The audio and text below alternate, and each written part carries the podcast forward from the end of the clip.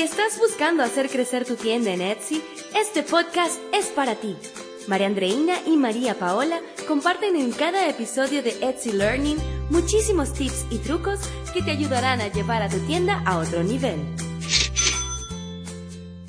Y hola una vez más, bienvenidos a un nuevo podcast. Hoy les habla María Andreina y les recomiendo escuchar este capítulo con muchísima atención porque el tema que vamos a tocar es una de las razones que puede hacer que tu tienda en Etsy sea un éxito o un fracaso. Yo sé que empezar cualquier negocio puede sonar muy complicado y puede volverse bien abrumador, porque pues requiere aprender muchísimas cosas a la vez. Lo mismo pasa cuando vas a abrir tu tienda en Etsy. Quizás estás pensando en que tengo que aprender eh, pues tengo que aprender a vender, a empacar, a fabricar muchísimas cosas a la vez, perfiles de envío, o sea, de todo. Sin embargo, es importante que tengas en cuenta que debes priorizar. Debes hacer una lista de las cosas que son más importantes y las otras que de repente puedes dejar para después. También tienes que entender que vas a ir aprendiendo a medida que vayas haciendo. Hay cosas que no puedes aprender si no las vives. Si bien es cierto que nosotros queremos darte los tips de todo y muchísimos trucos, muchísimas herramientas, pues hay muchas cosas que van de la mano de la experiencia y no te tienes que sentir mal por cometer errores, eso es normal, todos lo hemos vivido y tienes que vivirlos para poder aprender de ellos. Habiendo dicho esto, quiero hablar de SEO, e hice toda esta introducción porque precisamente SEO es uno de los temas que aprendimos con la experiencia. SEO son las siglas en inglés para Search Engine Optimization. Y quizás ya sabes qué es, pero no entiendes mucho cómo usarlo. O de repente ni siquiera tienes idea de lo que estoy hablando, porque esa era yo misma hace un año y medio. Cuando empezamos Mía Mía, yo no tenía ni la más mínima noción de qué era SEO. Recuerdo que María Paola cuando hablamos siempre mencionaba SEO para acá y SEO para allá y yo en blanco, en cero totalmente. Ahora, hace unos minutos te hablé sobre priorizar ciertas cosas y SEO definitivamente es una de las prioridades.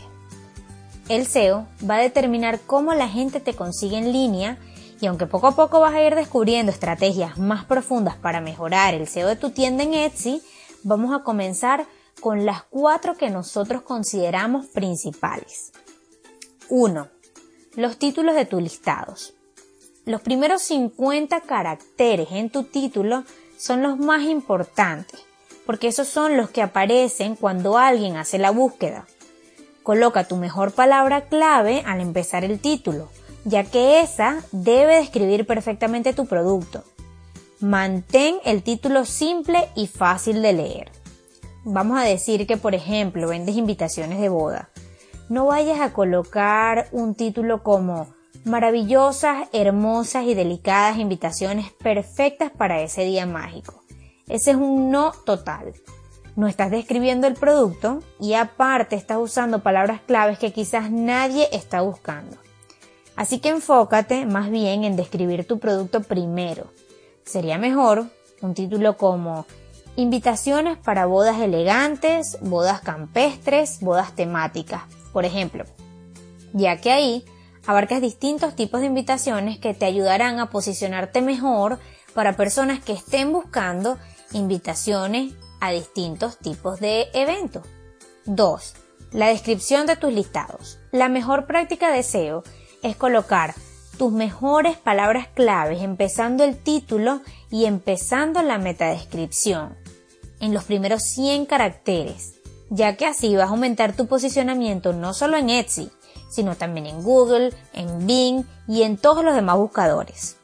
Por ejemplo, usando el título de arriba, podrías empezar la descripción con algo como sorprende con estas invitaciones de boda perfectas para eventos rústicos, campestres o elegantes. Y continuar con la descripción. 3 los atributos y las variantes. Etsy toma cada atributo y variante, digamos color, talla, textura, entre otros, como una etiqueta, es decir, una forma de que aparezcas en las búsquedas. Así que mientras más llenes estos espacios, mejor estarás posicionando tu tienda. 4. Las etiquetas.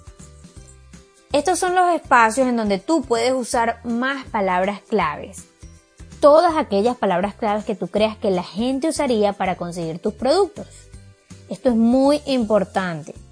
En cada listado, Etsy te permite 13 etiquetas y el nuevo algoritmo de Etsy da preferencia a todas aquellas etiquetas que sean largas. Siguiendo con el ejemplo anterior, no te recomendaríamos usar, por ejemplo, como una etiqueta la palabra invitaciones, porque imagínate cuán alta será la competencia para esa palabra. Y además no describe exactamente tu producto. Estas etiquetas muy generales te colocarían en un mercado sobresaturado y no estarías llegando para nada a tu público ideal. Así que te convendría más usar etiquetas como Invitaciones para bodas campestres, por ejemplo, ya que ahí estás aprovechando mucho más el espacio y atacas directamente al público que estás buscando, cuando además, al ser más específica, tienes menos competencia. Así que aplica estos consejos y estarás más cerca de conseguir el éxito en tu tienda. Por cierto, que ahondamos mucho más sobre este tema en nuestro ebook Las 6 estrategias más efectivas para una tienda exitosa. Así que si no lo has descargado, puedes descargarlo gratis y para eso te voy a dejar el link aquí abajo del podcast. Y por supuesto que si quieres más información de valor sobre Etsy en español, no olvides seguirnos en Instagram donde nos consigues como Etsy Piso Bajo Learning. Así que nos vemos por allá.